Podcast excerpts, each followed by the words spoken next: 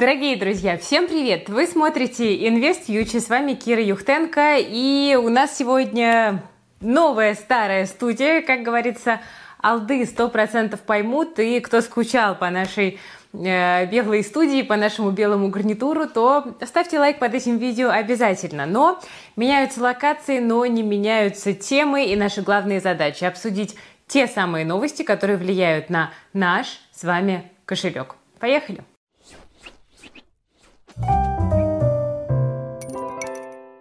Друзья, давайте мы сегодня начнем с геополитики и поговорим про взаимоотношения США и Китая. Повод есть.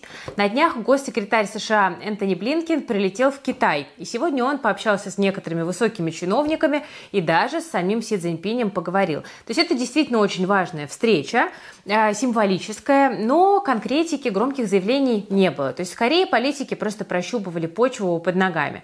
Это понятно, потому что в последние месяцы отношения стран очень напряженные, особенно после инцидента с китайским аэростатом на территории США. И там некоторое время товарищ товарищ Си вообще не принимал у себя американцев а, вот там на протяжении нескольких месяцев. И э, с сегодняшней встречи надо сказать, что звучали довольно позитивные заявления, но все-таки расплывчатые. И, конечно, мы понимаем, что ключевые разногласия это никуда не уходят.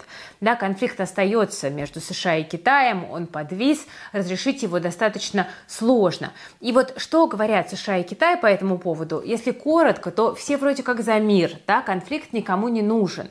Но при этом от своих принципов тоже никому не хотелось бы отступать отступать. И там Китай отмечает, что отношения США в тупике и наступил критический момент выбора – сотрудничать или конфликтовать.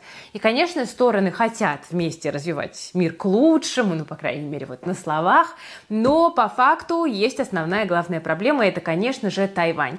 В Китае говорят, что не пойдут на компромисс. Э, США против агрессии, хотя и говорят, что не поддерживают независимость Тайваня что бы это ни значило. Но, опять же, Штаты не намерены вступать в конфликт с Китаем, по крайней мере, первыми. Но если мы посмотрим глобально, то обе стороны, ну, на самом деле готовятся к худшему. Хотя на словах они вроде бы и верят в лучшее, и конфликта не хотят. Вот еще прошлой осенью Си призвал китайских военных сосредоточиться на подготовке к боевым действиям, а США совсем недавно передали в Конгресс законопроект о защите Тайваня и национальной устойчивости. И, по сути, он готовит союзников США в Азии к войне с Китаем. Эксперты говорят, что конфликт двух сверхдержав неизбежен, вопрос только в сроках, но будем надеяться, что все-таки страны будут избегать прямых столкновений и ограничиться холодной войной. Но в любом случае это может ударить по всей мировой экономике. От действий США и Китая зависит будущее и, в общем-то, судьба всего человечества. Об этом в эти выходные прямым текстом заявили китайские дипломаты. Ну и действительно, у текущих событий довольно большое влияние. Гиганты занимают 34% мирового ВВП, а экономические и политические союзники практически составляют весь остальной мир. Так что, если конфликт э, будет развиваться, санкции, другие ограничения затронут производство, торговлю, финансы по всему миру. Это может привести к новым перебоям в поставках товаров, к дефицитам, к инфляции. США потеряют главного своего поставщика это там почти 600 миллиардов экспорта в год. Евросоюз, многие другие тоже останутся без крупнейшего партнера, если будут введены санкции. Доходы экспортеров могут упасть из-за снижения спроса, да, э, там, цены на промышленные металлы и энергетику также, да, Поднебесные их э, импортируют. Больше всех в мире, э, без крупнейших рынков сбыта. Китаю придется свое производство сворачивать, спрос тоже упадет. Это риски в том числе для финансовой системы США, потому что Китай может продать 850 миллиардов там, трежерис, да, долларов из своих резервов. А, чтобы снизить ущерб, страны и компании могут пойти на параллельный импорт, но это, опять же, проблему не решит, потому что деглобализация делает мир сложнее и дороже. Поэтому конфликт на самом деле никому не нужен. Но когда сталкивается вот политика и экономика, вы понимаете, что прогнозировать что-то сложно, тем более, что Бизнес, конечно, не хотел бы терять свои огромные доходы из-за решений политиков, но, в общем, вот вы видите, да, что я сейчас там перечисляю аргументы, которые как бы э, снижают вроде бы риски конфликта, аргументы, которые, наоборот, их повышают, и по факту мы видим, что ну вот очень неопределенный момент, такая развилка, на которой США и Китай сейчас находятся, и не просто так. Очень многие специалисты говорили, что в 2023 году ключевой риск в целом для всего земного шара – это именно развитие американо-китайского конфликта. И вот пока мы на развилке, наблюдаем, как говорится. Ну вот, а, кстати, о Китае. Глава Финама Владислав Кочетков тут сообщил, что провел Петербургский форум плодотворно. И о чем же он сообщил? О том, что планируется предоставить прямой доступ к китайскому рынку а, клиентам Финама и уже начата работа по интеграции с индонезийской биржей, чтобы дать своим клиентам доступ к бирже Индонезии. Финам считает Индонезию перспективным рынком с растущей экономикой и большим населением, и с этим сложно спорить, потому что страна и правда занимает четвертое место по размеру населения во всем мире. К экономике Индонезии тоже не стоит относиться снисходительно, ее доля в мировом ВВП довольно близка к российской. Фондовый рынок Индонезии довольно дешев, капитализация местных компаний ниже, чем у их индийских и китайских аналогов, но главное, чтобы недооценка не оказалась вечной, как это происходит, например, с российским рынком. Да, буквально каждый год говорят о том, что российские компании дешево оценены, но эта недооценка почему-то так никуда и не уходит из-за рисков геополитических. Еще, кстати, Финам планирует представить прямой доступ к инструментам э, в совокупности более чем 20 зарубежных юрисдикций и в ближайшем будущем рассматривают возможность доступа к рынкам Африки, Азии, Латинской Америки, включая Бразилию, Турции и, собственно, континентального Китая. Особый интерес у российских инвесторов должен вызвать э, прямой доступ к Китаю. Вот его пока не предоставляет ни один из брокеров, но, если помните, мы буквально пару лет назад, да, все там довольно активно покупали Alibaba, JD, других китайских мастодонтов. Вот потом мы полтора года избегали инвестиций в китайские бумаги из-за инфраструктурных рисков. Они скорректировались, и, соответственно, вот, в принципе, в ближайшее время, возможно, многие эти китайские компании можно будет купить с еще большим дисконтом. Если появится прямой доступ, ну, собственно, why not?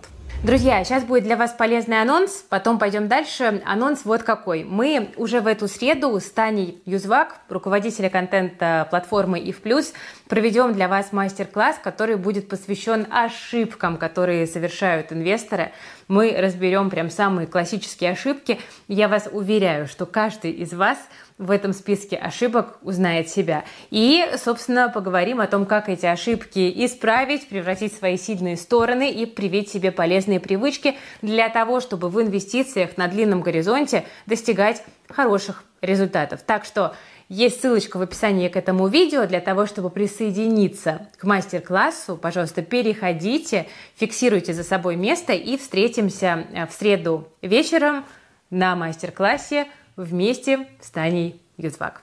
Мы с вами продолжим. Э, вот что хотела сказать. У нас пока Финам открывает доступ как будто бы к Азии, то Тиньков открывает доступ к своим фондам, потому что несколько фондов Тиньков с заблокированными активами возобновляют торги, замороженные бумаги брокер выделяет.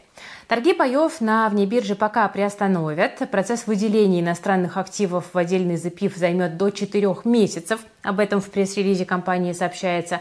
Сейчас доля заблокированных активов э, вот такая. И э, речь о каких фондах? Тинькофф USA 500 – это 6%, Тинькофф Technology – 24%, Тинькофф индекс IPO – 15,5%, Тинькофф Биотех – 15%.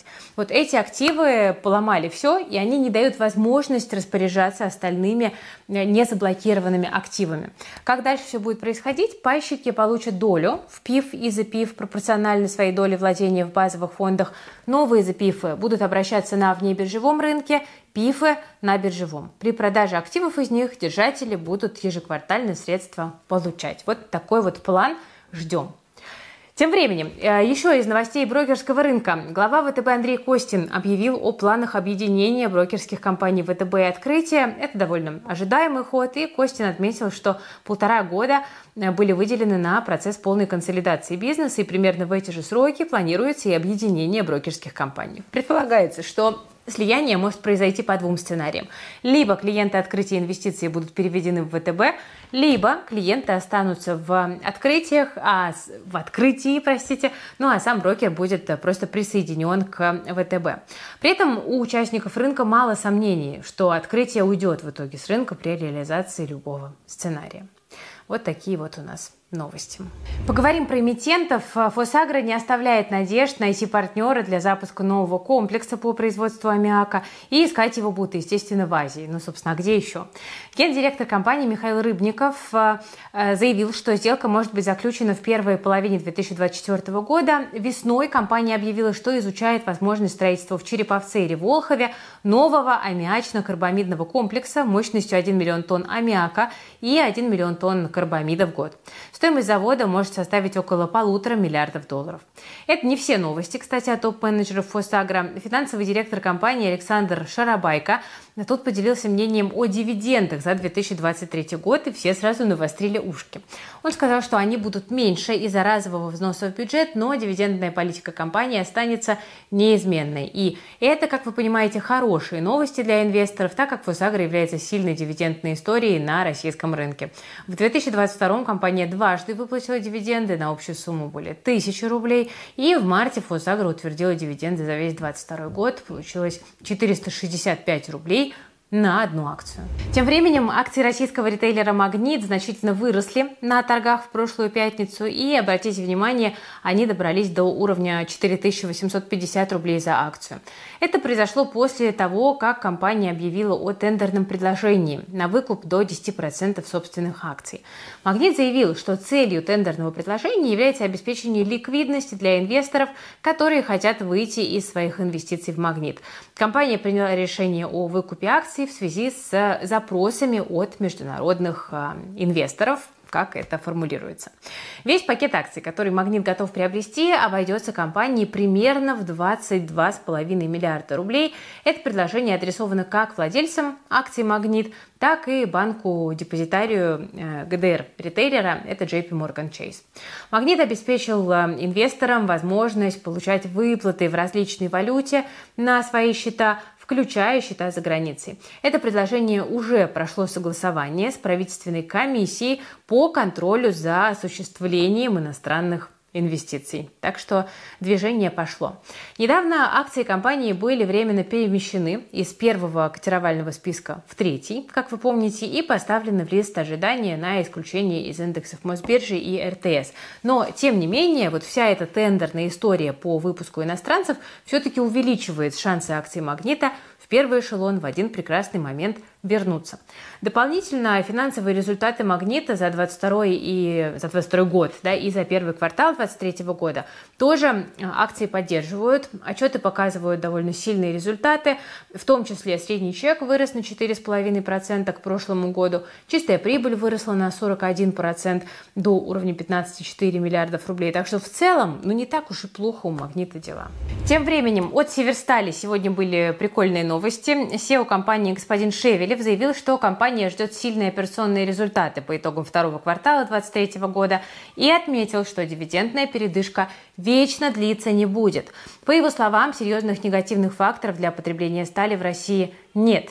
И Шевелев выразил надежду на скорейшее возвращение к выплате дивидендов и отметил, что металлургия – это по определению отрасль довольно-таки дивидендная. Так исторически сложилось, потому что бизнес высокомаржинальный. Инвесторы ждут выплат, и в компании это тоже, естественно, понимают, и нам с вами немножечко подыгрывают. Поэтому рынок обрадовался, акции уже выросли на 6%. Но что говорят другие металлурги? ММК, НЛМК, у них выплаты как? В перспективе предвидятся или нет? У ММК пока все не так оптимистично. В середине марта председатель Совета директоров компании Рашников заявлял, что вернуться к обсуждению выплат акционерам можно не ранее декабря 2023 года. За 2021 и 2022 год дивиденды не заплатили. Что касается НЛМК, компания пока молчит. Точно так же она отказалась от дивидендов за 2022 год э, из-за обстановки. И, например, в БКС считают, что металлурги продолжают накапливать ликвидность на своем балансе и в будущем. Это обеспечит солидные дивиденды с доходностью 20% э, по, в общем-то, всем компаниям, а то и выше 20%, там практически можно ожидать щедрые выплаты. Зато кое-кто точно заплатит дивиденды и сделает это довольно скоро. Акционеры Совкомфлота одобрили дивы 4,3 рубля на акцию за 2022 год. Компания заявила, что планируется сохранить уровень выплат в размере 50% от чистой прибыли. Див-доходность текущих выплат составляет примерно 5%. И судоходная компания отметила, что ожидает высокий уровень выручки и рентабельности в этом году. Конъюнктура рынка остается благоприятной. Это позволяет сохранить текущую дивидендную стратегию.